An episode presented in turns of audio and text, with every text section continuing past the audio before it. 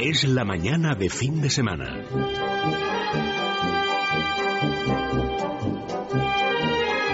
La hora de motor 16.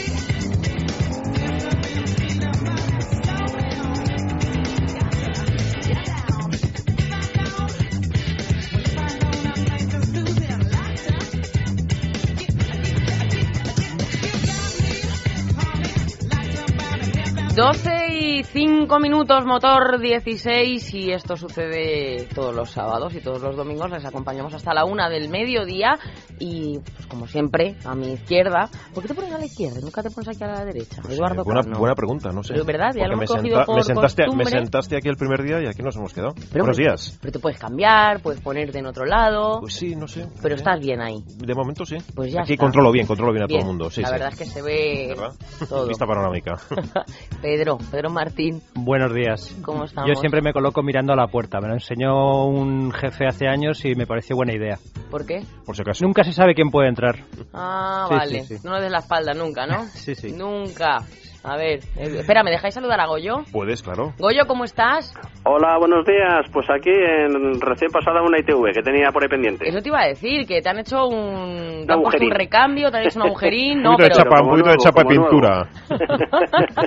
Estás bien, ¿no? Hablando en serio. Bien, bien, bien. Unos días de reposo y pero nada, ya enseguida a pleno rendimiento otra vez. Fantástico. Venga, Edu, ¿qué nos traes esta mañana? Noticias, en Vale. primer lugar, y como siempre, para empezar el programa, después vamos a debatir sobre los coches, esto nos lo va a contar eh, Goyo, mm, sobre los coches gemelos, eh, coches que son idénticos, pero que se venden con, distintas eh, marcas. ¿Cuál comprar y por qué? También vamos a hablar de los nuevos Todocamino Mini o urbanos, Peugeot 2008 y Renault Captur, recién, literalmente dicho, salido, salido del horno el último y el otro pues prácticamente también. Son coches que van a llegar, que van a salir a la venta dentro de muy poquito. Además, vamos a ver las últimas novedades que Michelin, eh, en neumático de invierno creo, ¿no, eh, Pedro? Neumático de invierno. Y eh, Dunlop, en neumático de vehículo convencional, normal, Normal. eh, pues las últimas novedades que estas marcas aportan, eh, para lo cual, pues tanto Pedro como Andrés Más, que luego estará también con nosotros, pues eh, nos van a informar. Han estado en, en Andorra, me parece que ha sido, ¿no? Yo estaba en Andorra, Y eh, Andrés ha estado en Dubái. en ¿no? Dubái y en Abu Dhabi, en los dos En Abu sitios he Dhabi. estado. Vale. Y por último, pues vamos a... a Él ya le ha cambiado la cara con esto de Abu Dhabi. Mira, pero. Andrés. Ahora Y ya no voy a felicitar, que ayer fue su cumpleaños. Pues yo no te felicito, Andrés. Bueno, y por último, en el tiempo del deporte, pues vamos a abordar el Mundial de Rallys que, que trae mucho y bueno este año consigo y un poquitín de lo que nos puede hablar Javier Rubio del Dakar. Fantástico. Venga, pues arrancamos ya mismo y nos vamos con las noticias.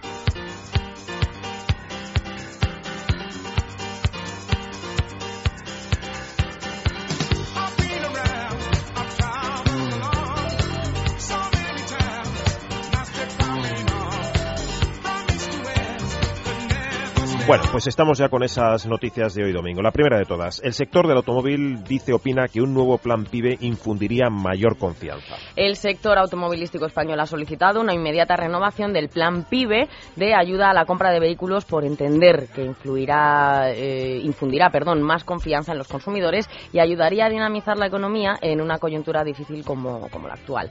En un comunicado conjunto, las asociaciones de fabricantes, ANFAC, de importadores, ANIACAM y de concesionarios, Faconauto y de vendedores también, Gambang, eh, bueno, pues eh, apuntan a los efectos positivos detectados en los primeros meses de vigencia del plan y dicen que deberían mantenerse, incluso potenciarse, puesto que se ha demostrado que este plan genera crecimiento y confianza. Pues sí, la verdad es que con los fondos del PIB ya agotados parece más que urgente que el gobierno lo renueve si quiere que el mercado eh, mínimamente se mantenga, ¿no? O al menos no caiga de forma catastrófica. Yo creo que sería la- la- el, el adjetivo calificativo más adecuado. Sin embargo, fíjate, Rolls-Royce, estos no tienen problemas. Logra un récord histórico de ventas con 3.575 unidades vendidas a lo largo de 2012. Que es curioso, chicos, porque lo hemos comentado durante estos días en muchos debates que las, el sector medio del automóvil las está pasando canutas, por así decirlo, pero las grandes marcas, y hemos tenido aquí a Range Rover, por ejemplo, Jaguar, eh, Rolls Royce, bueno, pues que están Lamborghini, vendiendo. Lamborghini, estos venden, pero bien, el fabricante de automóviles, como ha dicho ahora mismo Eduardo de lujo británico, Rolls Royce, vendió el año pasado en todo el mundo 3.575 unidades, la cifra más alta en un ejercicio completo en sus 108 años de historia. O sea, que es que están que lo tiran. Los mercados de donde Rolls-Royce ha demostrado su mejor comportamiento han sido Arabia Saudí con un 63% más de ventas, Oriente Medio con un 26% más, Europa con un 21% y Asia Pacífico con un 18%, si bien eh, los de mayor volumen son Estados Unidos y China. Bueno, yo creo que queda claro que es evidente que em, aquello de la palabra crisis pues no está o no figura ¿no? en determinados diccionarios. Mm, esta, sin embargo, sí que nos va a ser mucho más em, fácil de entender. ¿no? El año empieza con subida de carburantes. Pues, eh, efectivamente. Ahí es, ahí, es, nada. Pues nada, esto para los curritos que, nos, eh, que estamos pagando la crisis, pues ya lo saben. El año ha comenzado con una subida de los precios medios de los carburantes, reflejo de los nuevos tipos aplicados al impuesto especial de Hidrocarburos y a una comparativa sobre un periodo más amplio de tres semanas por las fiestas navideñas en lugar de la semanal que es corriente. Según el boletín eh, petrolero que edita la Unión Europea, el precio medio del litro de gasolina se ha situado en 1,4 euros, eh, en tanto que el diésel de uso automovilístico llega a 1,36 eh, euros. La última referencia del pasado 19 de diciembre dejó el precio medio de la gasolina en 1,37 euros, de lo que supone un alza de 1,89% y la del gasóleo eh, que sube en un periodo de referencia pues un 1,64%. Eh, Esto es por si alguien se le había olvidado qué es eso de la cuesta de enero, ¿no? Bueno, pues eh, ahí, está. ¿Os parece si vamos entonces con el debate sobre los coches clónicos gemelos?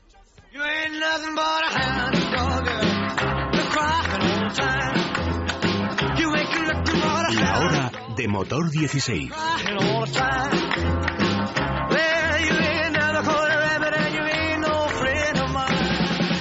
Porque hay coches que mm, yo creo que cualquiera puede advertir eh, son exactamente idénticos, salvo porque se llaman de una manera o se llaman de otra, ¿verdad, Pedro? Es que es así, tal cual. Sí, hombre, es como un tópico que la gente nos dice que cada vez los coches se parecen más, que ya todos los coches son iguales, pero es que hay algunos casos en los que eso sí que literalmente es así.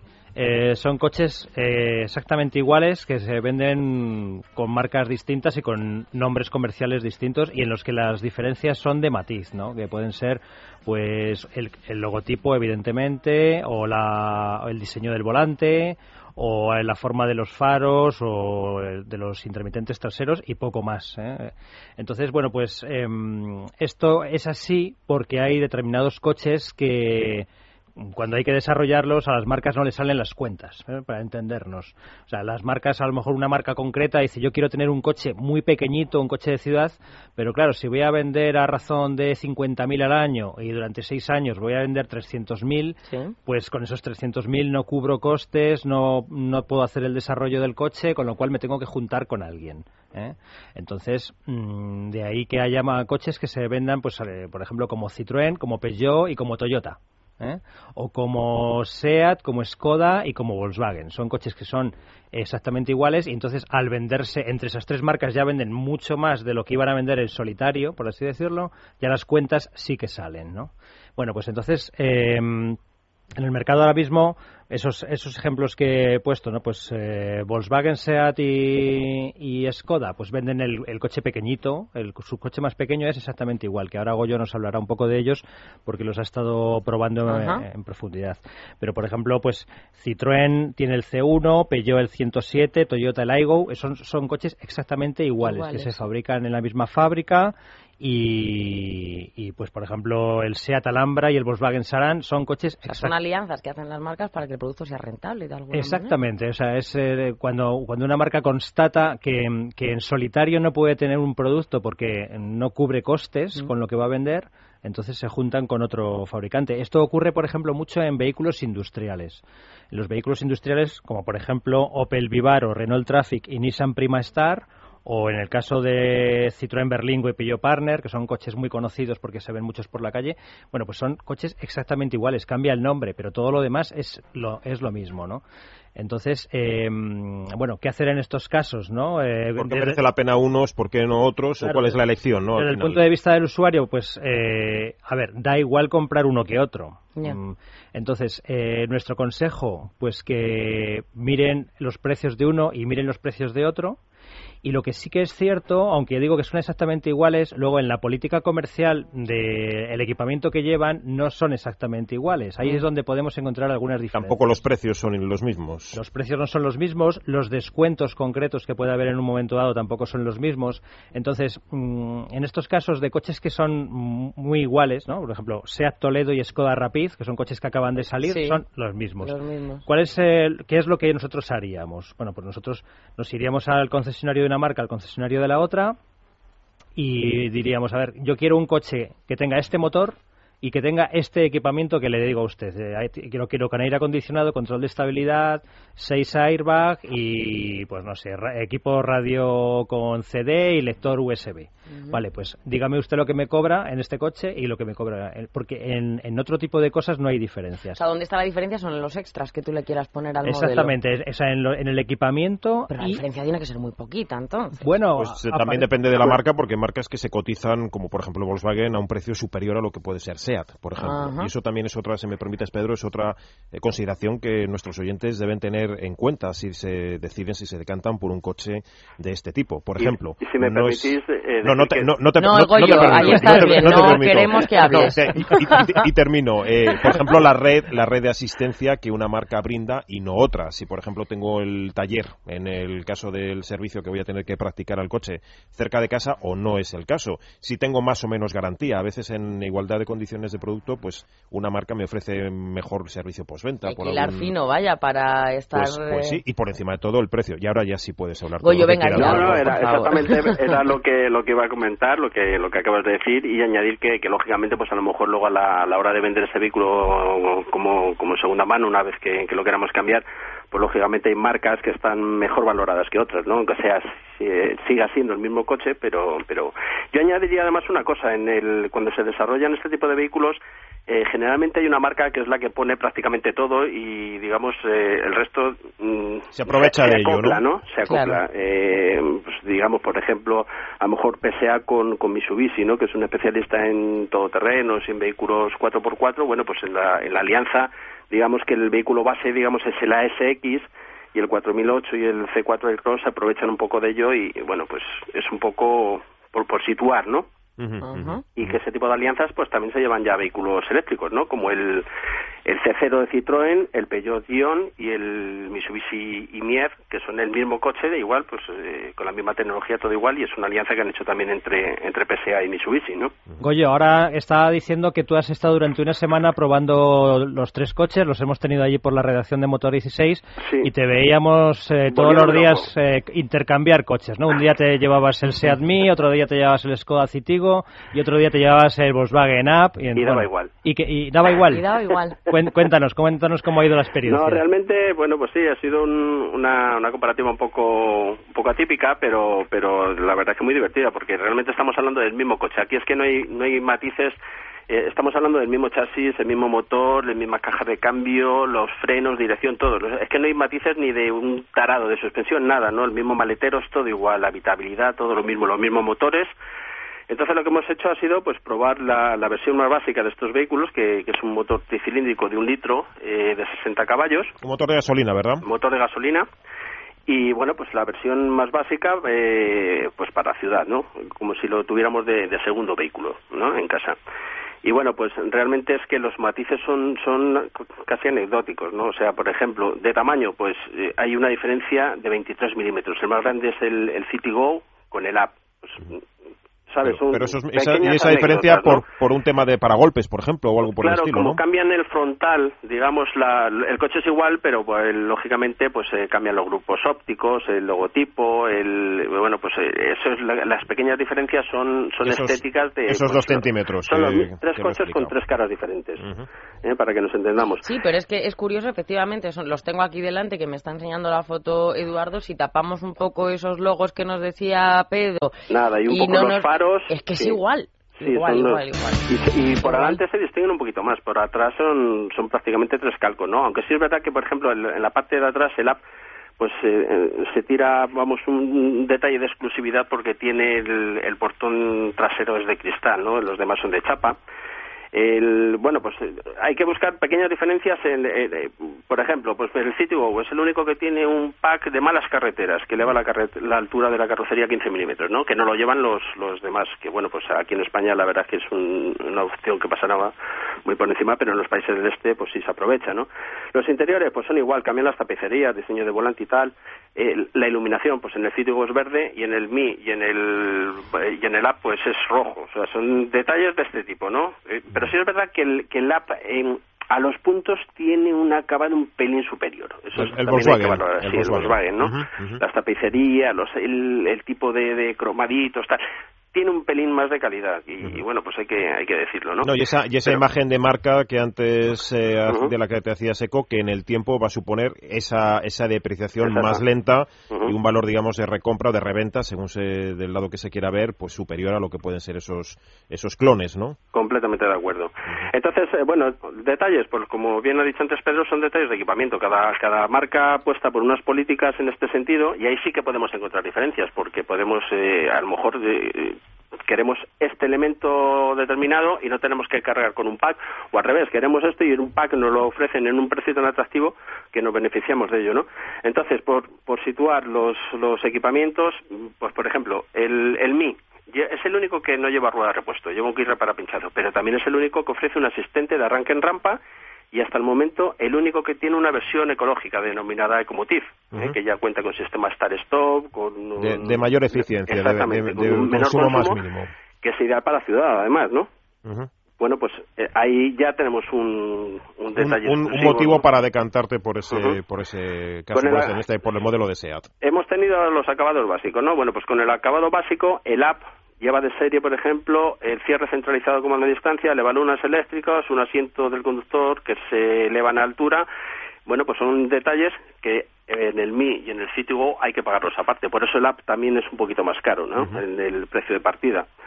Eh, luego detalles que nos han llamado muchísimo la atención. ¿no? Por ejemplo, las cinco puertas. Si apostamos por cinco puertas, que son las mismas en, los tres modelos, eh, bueno, pues en el Mi cuestan 308 euros y en el App las mismas puertas 440.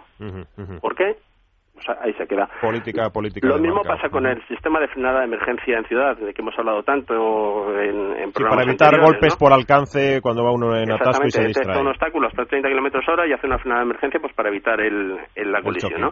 Oye, a lo mejor, eh, no sé, que no he desayunado suficiente esta mañana o que estoy muy espesa, pero no termino de entender cuál es la eh, la finalidad de esto con las marcas. Estoy viendo, sí, que son esas alianzas, como hemos dicho, para conseguir un eh, producto rentable, pero... Diversificar para ganar, podemos decir una cosa por el estilo. Es copar el mercado con todos los satélites posibles. Volkswagen decide en un momento dado que... Estos coches se venden por sí solos, no creo que sea un modelo que necesite. imagínate que cuando, cuando decide Volkswagen que va a sustituir eh, el coche que ofrecía hasta ahora en este segmento, que era el Fox y anteriormente el Lupo, que habrá muchos de estos oyentes que lo recordarán, pues decide que va a hacer un coche que es el app. Bueno, una vez que vas a hacer este coche, eh, no te cuesta nada eh, hacerle dos versiones, que una es Seat Me y otro que es Skoda Citigo. Con lo cual vas a vender siempre más de tres coches que de uno, porque lo estás vendiendo a través de tres redes comerciales. Entonces el proyecto es mucho más rentable para la marca, ¿no? En este caso, bueno, pues estamos hablando de tres coches que pertenecen al, mismo, al mismo grupo, pero hay otros casos en los que no. Por ejemplo, el Suzuki Alto y el Nissan Pixo, que también son dos coches de ciudad. Bueno, pues es un coche que lo fabrica Suzuki en, en India, pero Nissan, como también estaba interesada en tener un coche pequeñito, llegó a un acuerdo con Suzuki y le dijo, bueno, estoy, digamos, trivializando un poco el, proyecto, ¿no? Pero eh, le dijo, oye, ¿y si me fabricas a mí también un coche igual al tuyo? Y dice, bueno, entonces, bueno, pues hicieron el Nissan Pixo, ¿no? Y se fabrican en los mismos sitios y entonces, bueno, pues a Nissan le salen mucho más las cuentas que si hubiese tenido que fabricar eh, la propia Nissan su propio coche, desarrollar su propio coche y demás, ¿no? Vale. Pues queda... ¿Y en qué, y en qué, pues en qué queda entonces la, en, este, en este trío que has podido analizar, Goyo? ¿En qué queda pues el balance? La información con la que nos manejamos nosotros, con detalles de, equipamientos y demás, pero para, para hacerlo, digamos, eh, con, más severo el, el informe, lo que hemos hecho es acudir directamente pues al concesionario, ¿no? Hemos ido a comprar un vehículo, un, tanto un Volkswagen Up como un Skoda Citigo como un Seat Mii, en el concesionario. Lo queríamos, pues eso, acabado básico y solo habíamos puesto, solo pusimos tres condiciones, eh, que son, eh, bueno, pues el que tuviera cinco puertas, que tuviera aire acondicionado y radio CD, que digamos que son los elementos un poco básicos, ¿no? Hay que recordar que estos vehículos pequeños y ciudadanos llevan ya el control de estabilidad de serie, ¿eh? Y es un vehículo, la verdad, que, que siempre que hemos hecho comparativas con otros ha salido muy bien parado. Lo que pasa que esta vez, bueno, pues los hemos enfrentado ahí en, en un Entre sí. duelo fratricida, digamos, ¿no? Bueno, pues después de poner estas exigencias, la verdad es que en los tres concesionarios, bueno, lo que nos decían es que el acabado básico mm, no merecía la pena. Eh, decían que por un poquito más mejor ir al acabado superior que nos ofrecía ya ese equipamiento que nosotros que solicitábamos y algo más, ¿no? Entonces, bueno, pues en Volkswagen, por ejemplo, eh, financiándolo también el vehículo a, tres años, con, ya con equipamientos prácticamente calcados en los tres, bueno, pues eh, las condiciones de compras, que si, si me lío a dar los datos y cifras, eh, quiero decir, son muy, muy similares, pero sí es cierto que nos han puesto unas mejores condiciones en, a la hora de, comprar el SEAT Mi.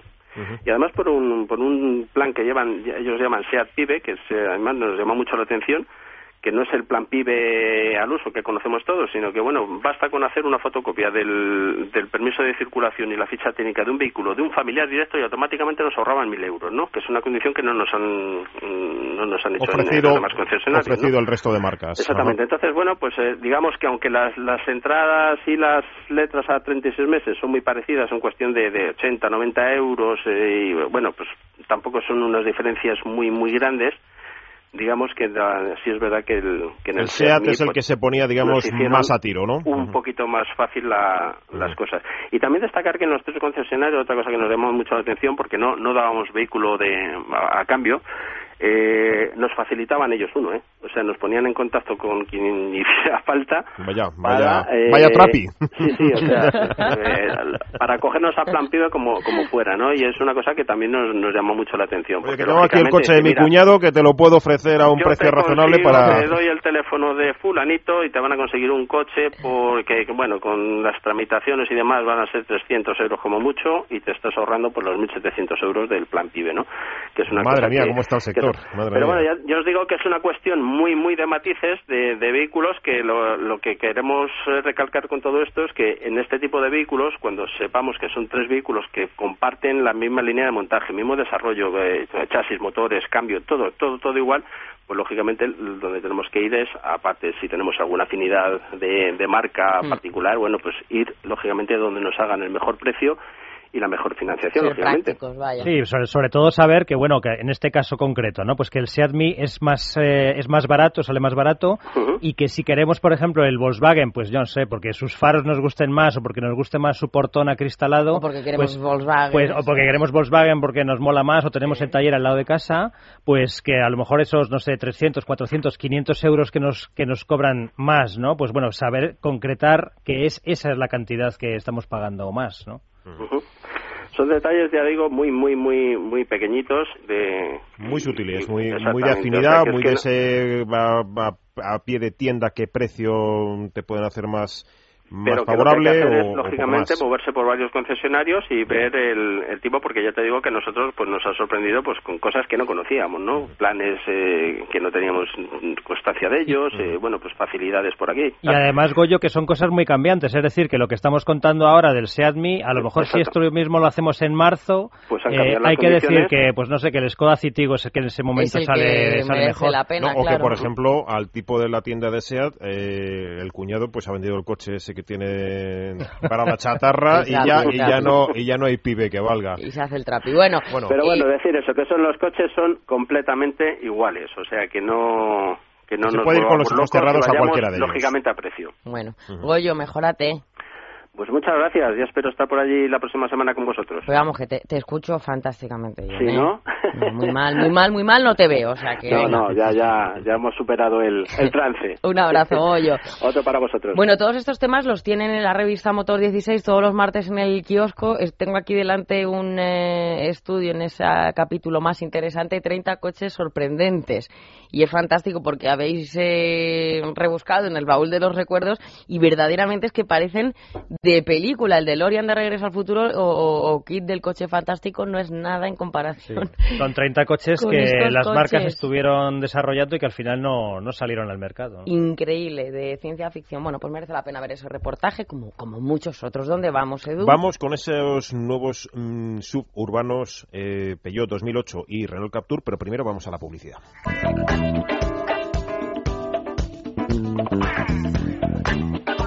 La hora de motor 16. Es la mañana de fin de semana. Estuvimos hablando del, del, Toyota Prius de primera generación y luego ya fuera del programa y fuera del micrófono, Pedro recordaba, Pedro Martín recordaba que ganó un premio de Toyota de eficiencia sí. que le supuso un viaje a Japón. Era el premio, pero además yo cuando pagados a todo plan. Yo cuando hice aquel aquella prueba, permíteme, con un buen compañero de, profesor, de profesión que es Juan Manuel García de, de Partener, ¿verdad? Exactamente. Bueno, pues cuando hicimos aquella prueba de aquella prueba de consumo no sabíamos que había un premio de tal calibre y bueno, pues hicimos la prueba que era alrededor de Madrid, hicimos un consumo que no recuerdo bien, pero que era algo así como dos con 54 litros a los 100, una cosa como... taxistas, amigos taxistas, lo que es lo que es capaz de dar ese coche de sí, ¿eh? 254 a los 100. Como milagroso, y cuando nos eh, dieron los resultados, nos dijeron, bueno, y el premio son nueve días con todos los gastos, gastos pagados a Japón. Pues bueno, la verdad que allí nos fuimos. Pues bueno, allá que nos vamos, ¿no? si hay que, hay que sacrificarse. a Elia le cambió a Elia le cambió la cara cuando se enteró del tema, pero bueno, son esas cosas como lo de Dubai más o menos. Ay. Bueno, pues sí, estamos en, en el tiempo ya de ese Peugeot 2008 y de un directísimo rival que llega prácticamente al mismo tiempo, que es el Renault Captur. Son dos nuevos SUV urbanos o mini SUV, como cada uno quiera llamarlos, en un segmento pues de los poquitos que parece que todavía pujan y que, van al alza, ¿no? Es un, un, tipo de vehículo, este de los Nissan Juke y compañía, o Juke y compañía, que parece tiene eh, grandes expectativas de crecimiento, Pedro. Eh, pues bueno, ahí es donde llegan, ¿no? Sí, lo hemos comentado ya varias veces, que es uno de esos segmentos de mercado bollantes, ¿no? Y que, y que en los próximos años van a seguir creciendo, porque, bueno, los todocaminos muchas veces nacieron como vehículos muy grandes, eh, bueno, también em, empezaron a asociarse un poco a que gastaban más gasolina de la debida, luego vinieron los todocaminos de tamaño medio, y ahora pues están empezando a aparecer los todocaminos muy compactos que son coches de entre 4 y 4,3 metros más o menos de longitud que, bueno pues son de entre el tamaño que sería el de un Clio y un Megan por así decirlo pero coches un poquito más altos que se ha dado cuenta a los fabricantes que gustan mucho porque la, la persona que lo conduce va situado un poquito más arriba de lo normal con lo cual vas controlando la carretera y vas controlando el tráfico en ciudad ¿eh? Pues de ahí que sean coches que les estamos empezando a llamar SUV urbanos o todo caminos urbanos que parece como una contradicción, ¿no? Un todo camino para ciudad cuando, la ciudad, cuando la ciudad está asfaltada perfectamente. Oiga, que los todocaminos no son para el barro, no, pues estos son todo caminos para la ciudad.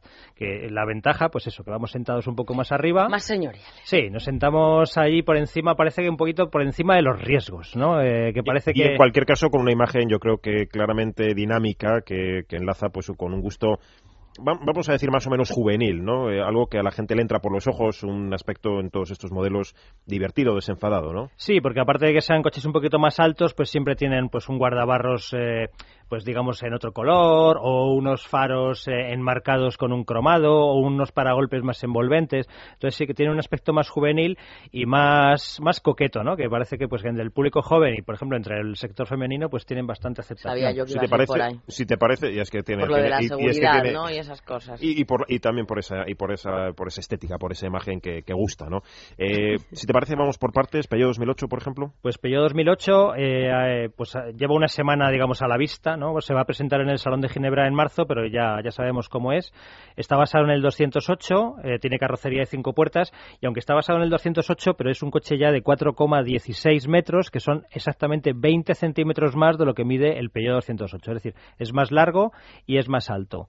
Eh, la verdad que Peugeot no ha contado mucho más eh, en cuanto a aspectos técnicos. Sabemos que va a tener los motores que ya tiene el Peugeot 208, pero muy probablemente aparecerá alguno nuevo, ¿no? y uno de los que pueda aparecer es un motor de tres cilindros con turbo que estará en torno a los 110 caballos, un motor de gasolina. Eh, Hablan además de consumos y de, emisiones, de valores de emisiones realmente contenidos, ¿no? Sí, los niveles de emisiones estarán por debajo de los 100 gramos por kilómetro en la versión más ahorradora y eso nos permite pensar que el consumo medio de la versión que menos gasta estará en torno a 3,7 litros a los 100, o sea, muy poquito. Y hablan también de un interior muy modulable, ¿no? Un coche aparentemente versátil. Sí, porque mm, lo que ocurre es que estos coches también tratan de llenar el hueco que van a ir dejando los, los utilitarios familiares. Los utilitarios familiares no han terminado de tener mucha aceptación. No, hay muchos, ¿no? por ejemplo, el anterior Clio tenía un familiar, lo va a tener también en este, o sea que Renault sí que apuesta, el Peugeot 207 también lo tenía, el Seat Ibiza lo tiene, pero no tienen la aceptación que las marcas pensaban. En cambio, sí que piensan que este, este tipo de coches de los que estamos hablando, todo camino urbano, que van a tener esa, esa modulabilidad, esa versatilidad interior y eh, son coches que estéticamente van a traer a más. Y ya no solo por, lo, por el equipamiento que puedan llevar, sino que es que comparándolos en precios y sobre todo por lo que ha bajado comparando los dos segmentos, claro, y merece más la pena. Sí, en este caso pues todavía no sabemos eh, precios porque la comercialización no empezará hasta la primavera, pero bueno, pues es de esperar que no sean mucho más caros eh, que, el 208 del Por cierto, Pedro, este 2008 coche de vocación absolutamente global, es decir, Peugeot lo va a vender eh, por todas partes. Se va a fabricar en tres plantas, en, en una de Francia, que es la planta de Milus, en China y en, y en Brasil. Brasil, que es un mercado donde este tipo de coches tiene muchísima aceptación, porque, bueno, pues eh, me imagino que por su red de carreteras hay mucha gente que circula todavía por, por, caminos y allí los coches se venden, mm, de este tipo se venden muy bien, incluso con protecciones de bajos y demás. Bueno, pues como alter ego, el Captur, que, que fabrica Renault en, en, Valladolid. Efectivamente, o sea, igual que decíamos que el 2008 se fabrica en tres, en tres plantas de todo el mundo, pues el Captur es eh, muy nuestro, ¿no? Es un coche que se va a hacer en Valladolid y es un coche que deriva del nuevo Renault Clio. También tiene carrocería de cinco puertas y el coche va a medir 4,12 metros, que son 6 centímetros más que, el Clio. Eh, pues ocurre un poco lo mismo. Renault tampoco ha anticipado demasiadas cosas en cuanto a mecánicas, pero bueno, pues por lo que sabemos del Clio ya podemos saber que va a tener motores eh, de gasolina de 90 y de 120 caballos, motor diésel de 90 caballos y posiblemente de 110 y en este caso Renault nos avanza que la versión menos eh, sedienta ¿no? de la gama, que más económica, pues va a tener unas emisiones de 96 gramos por kilómetro. Y esto nos permite vaticinar un consumo medio de 3,6 litros. Es decir, otro coche eh, de este formato muy austero. La verdad es que yo, visto los unos y los otros, y el otro, eh, para gusto los colores, pero son pintones, son coches que van a gustar. Sí, aparte que, van a estar a tiro de precio. Sí, aparte que Renault, por ejemplo, va a ofrecer la posibilidad de que en el Capture el cliente elija eh, que la carrocería tenga un color para la parte inferior y otro color distinto para la parte superior, es decir, para el techo y los montantes laterales. Muy en la línea de lo que es Mini, por ejemplo, o coches como el Fiat 500L, que también ofrecen este tipo de combinaciones. Los fabricantes han dado cuenta que a la gente le gusta cada vez más personalizar su coche y tener un coche único. Bueno, pues yo creo que es tiempo de ir a ver qué novedades aporta Michelin en neumático de invierno y Dunlop en neumático convencional eh, para todo tipo de vehículos. Eh, como nos va a contar en un instante, pues Andrés Más eh, de lo que ha vivido y ha dado de sí en Dubái, su experiencia que debe ser tremenda, ¿no te parece, Elia? Me parece fantástico. Venga, vamos pues ahora vamos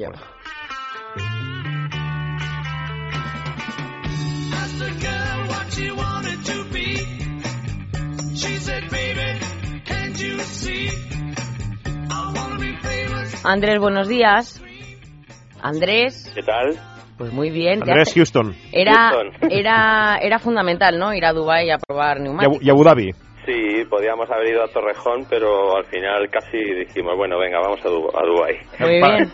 recalaste en Torrejón para coger el avión hacia Dubái, esa es la, combinación, ¿no? Saludos a nuestros amigos de no, Torrejón. pero lo mejor es neumáticos de invierno, ¿sabes? No, pero estos son los de, estos son los de Andorra, ¿no? Este, estos que has probado, Andrés, a ver. estos que has probado, ¿qué, qué neumáticos de Dunlop son? No, Elia no está alejada, ¿eh? No te creas que he pasado calor. Eh, he estado todo el día con una sudadera puesta y no he pasado no he pasado calor porque hacía fresquete. ¿eh? Ah, ¿Y, qué, ¿Y qué has podido conocer de Dunlop allí? Pues mira, eh, Dunlop eh, ha cumplido 125 años, es una de las marcas que proveedora de neumáticos de competición más importantes del mundo y bueno, pues ha aprovechado que celebra los 125 años patrocinando las 24 horas de Dubái al completo, o sea, todos los coches de, carreras que corrían en esta competición han llevado neumáticos Dunlop, han llevado siete containers con 7.000 neumáticos para allá.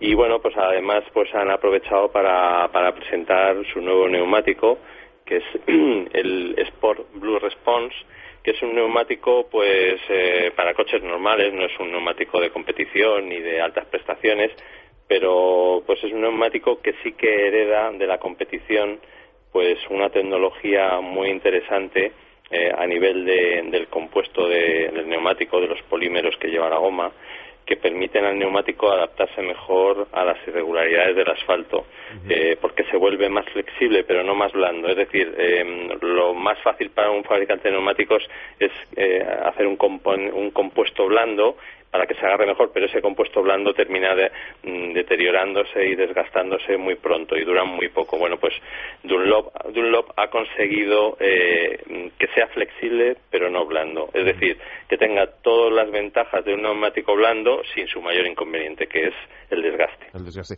Y Andrés, eh, ¿os han dado algún tipo de, aclaración o de especificación de si es un neumático, por ejemplo, eficiente o que permite... No Sí, efectivamente. Este es un neumático que en eficiencia tiene la A en, el nuevo etiquetado.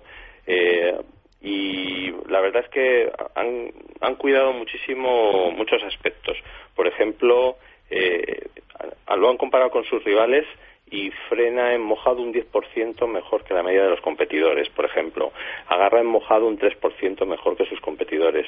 Ahorra en combustible porque ofrece una mejora del 30% en la resistencia a la rodadura y es más aerodinámico. O sea, nosotros que nos pensamos que un neumático es un trozo de goma ahí que prácticamente son todos iguales, pero es impresionante la cantidad de millones de euros de inversión que dedica un fabricante a mejorar eh, o a optimizar un neumático pero incluso a niveles, lo que te estoy diciendo, de aerodinámica, es decir, que trabajan la aerodinámica, trabajan el, el desgaste. Entonces, todo esto eh, pues significa que que el neumático este, el, Sport Blue Response de, Dunlop, pues eh, puede llegar a ahorrar incluso 100 euros al año en combustible.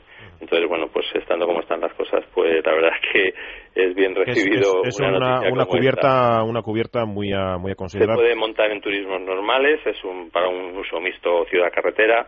Seguramente están trabajando con Volkswagen para que el Golf, el nuevo Golf, lo monte como equipo de serie eh, eh, en breve.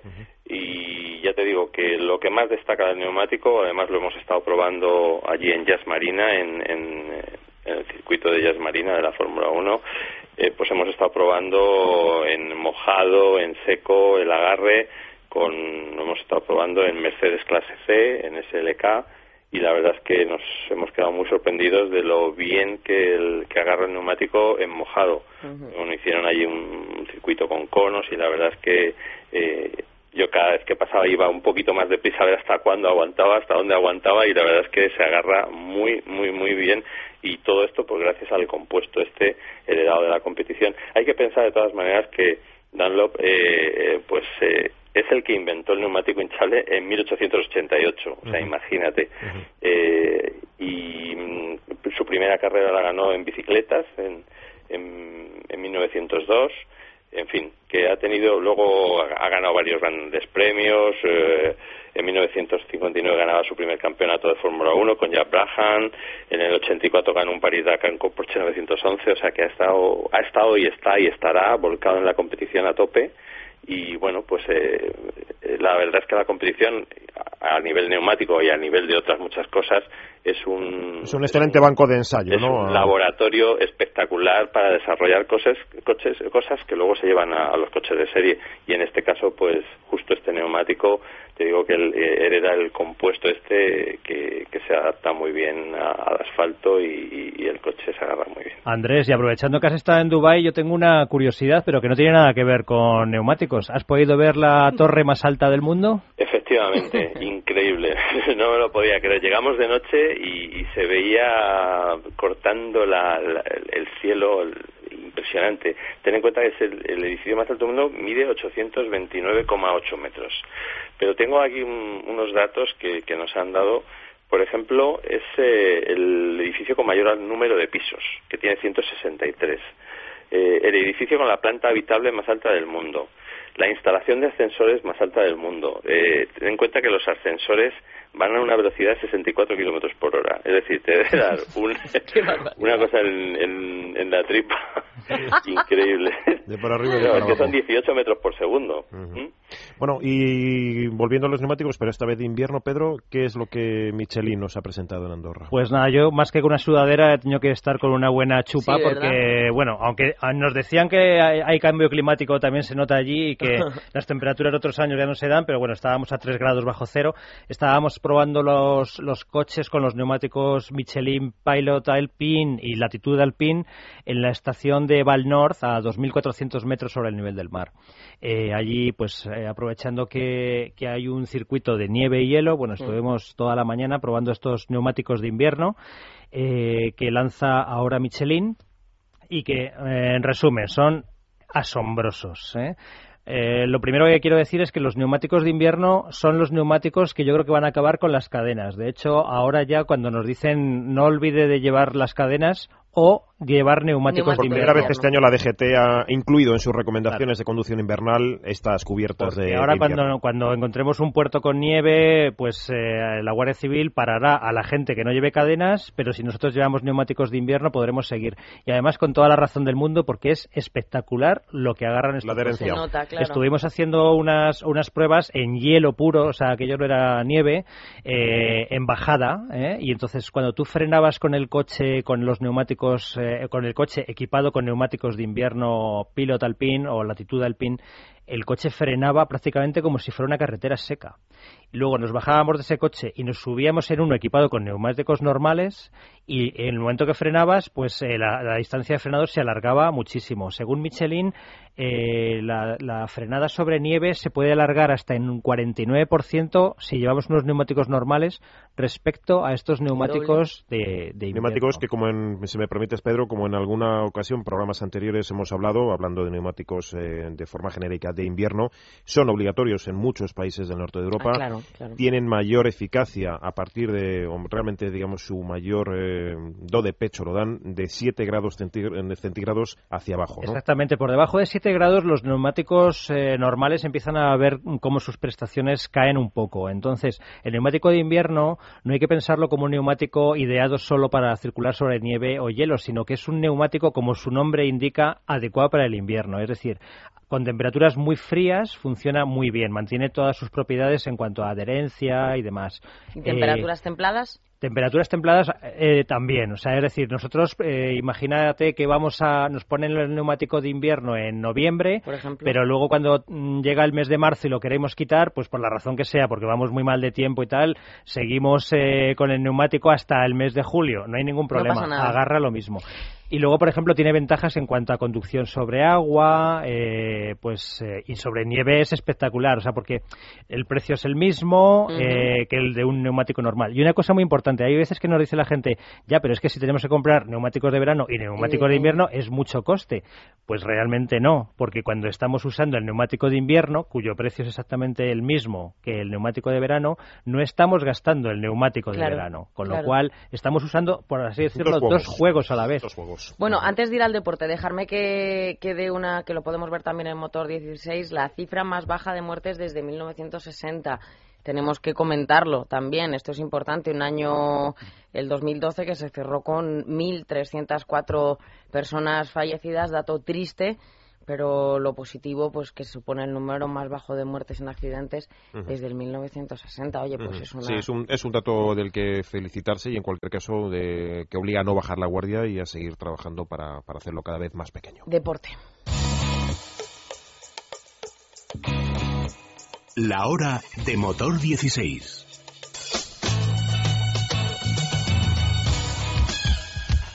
la, la, la. Pues sí, estamos ya en, el último tramo del, programa de hoy y eh, ese último tramo, como siempre, lo dedicamos al, deporte. Javier Rubio, buenos días. Buenos días, ¿cómo estáis? Bueno, Javier, eh, ayer hablábamos del Dakar, no sé si tienes algún último titular que darnos de la, de la carrera sudamericana. Bueno, pues ayer hubo un día el más complicado y el más difícil de Dakar porque cayó una tremenda cantidad de agua que incluso lo que eran ríos secos los inundó, eran pues auténticos mares de agua que provocaron situaciones realmente complicadas. Veíamos las imágenes ayer del coche de Nasser Atiyad perdido entre grietas, ¿no? Atrapado entre grietas de agua y, de suelo seco antes, pero ayer pues con el efecto de la lluvia. También Nani Roma contaba que pasó, hubo momentos en los que en los que vio pues auténticas olas, ¿no? Que incluso corrió riesgos para llegar a la meta y al final la etapa se neutralizó.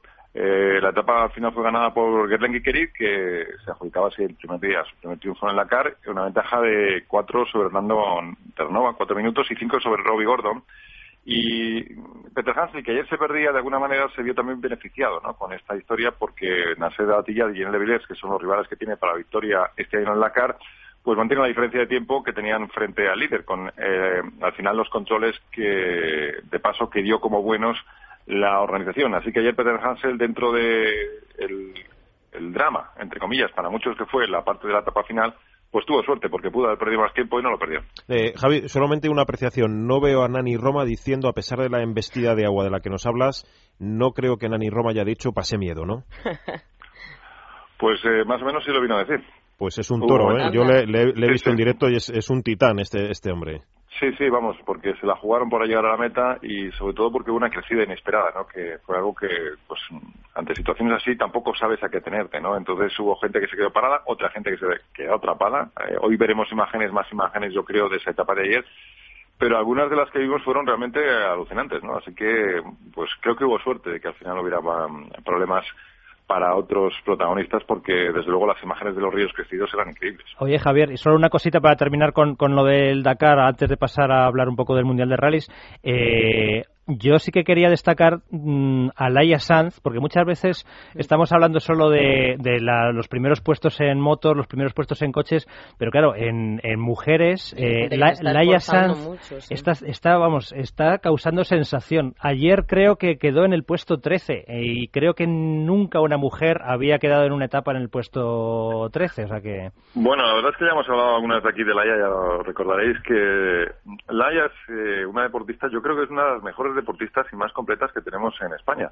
Eh, Laia Sanz es capaz de ganar en trial, es capaz de ser fortísima en enduro, se ha atrevido incluso con las cuatro ruedas, tampoco le da miedo pilotar un, hace poco tiempo estuvo corriendo en circuitos, también una carrera en circuitos, y, luego lo de Stracar es impresionante, vamos, ayer esa posición en cierto modo fue también debido a que el grupo de cabeza se perdió siguiendo a Chaleco López, entonces ese paquete perdió un tiempo que los que venían por detrás consiguieron aprovechar, pero en todo caso eh, es que no quita nada en mérito a Laia Sanz porque en la primera semana del Dakar está, eh, yo son, creo que es la posición, estoy haciendo memoria y no recuerdo en el Dakar haber visto a una mujer en la vigésimo novena posición del Dakar.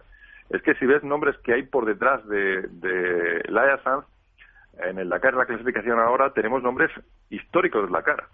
Eh, pilotos con muchísima experiencia. Y yo ya es que creo que Laia Sanz se puede medir con los hombres. Que es uno más, uno este más, ¿sí? Sí, sí, sí, no, no, vamos, con todo el mérito, ¿no? Y de hecho, la, la presencia de mujeres en la cara ha ido a menos, también por la crisis, pero porque el Dakar es terriblemente duro, ¿no? Pues la Sanz está ahora mismo por delante de pilotos como Acevedo, ¿no? Que lleva un montón de, de Dakares, ¿no? Pilotos como Duclos también, que ha sido un piloto que ha ganado etapas en el Dakar.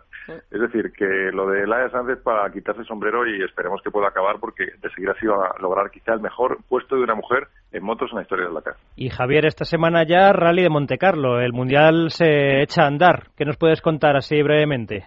Bueno, la verdad es que nosotros siempre hemos ido, el Mundial de Rallys, eh, particularmente a mí en particular, siempre me ha gustado muchísimo, que la Fórmula 1 siempre ha sido quizá lo nuestro, pero el Mundial de Rallys es una disciplina realmente preciosa y más cuando se puede vivir en directo, ¿no?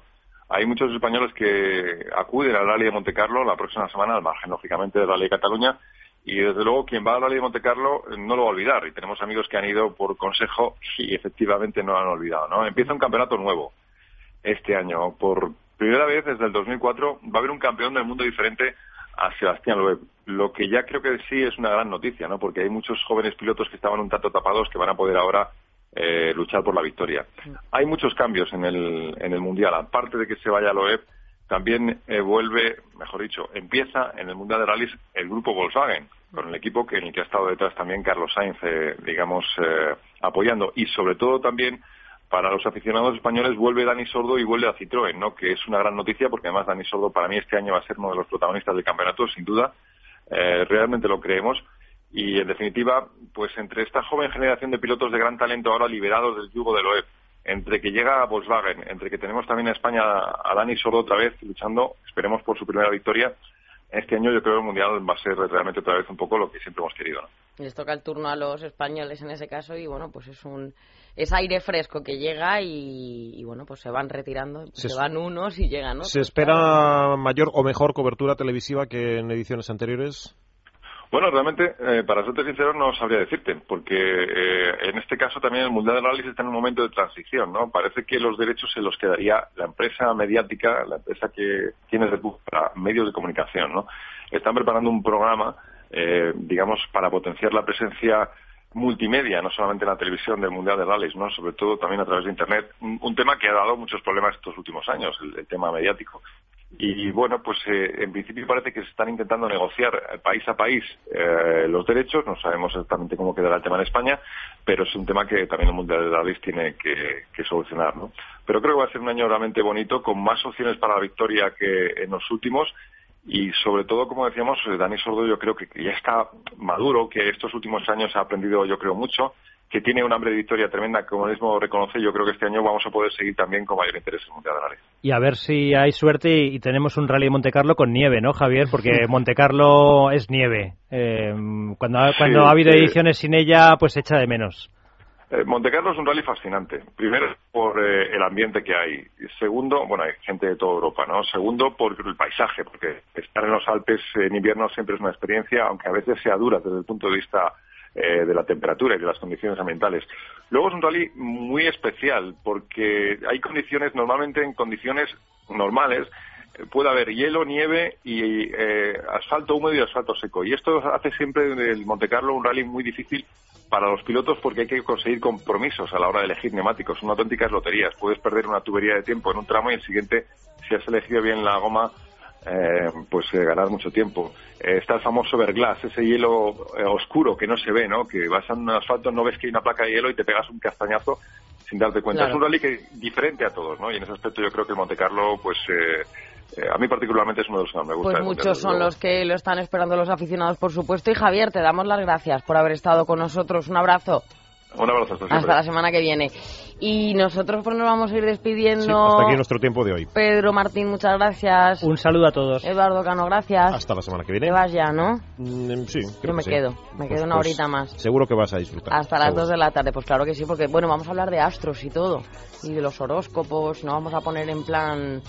muy, muy. Creía que del meteorito ese que nos va a pasar rozando. Vais a poner en, formato cuarto milenio, ¿no? Un poquito, un poquito. Quédate y ya verás. Venga, hasta ahora.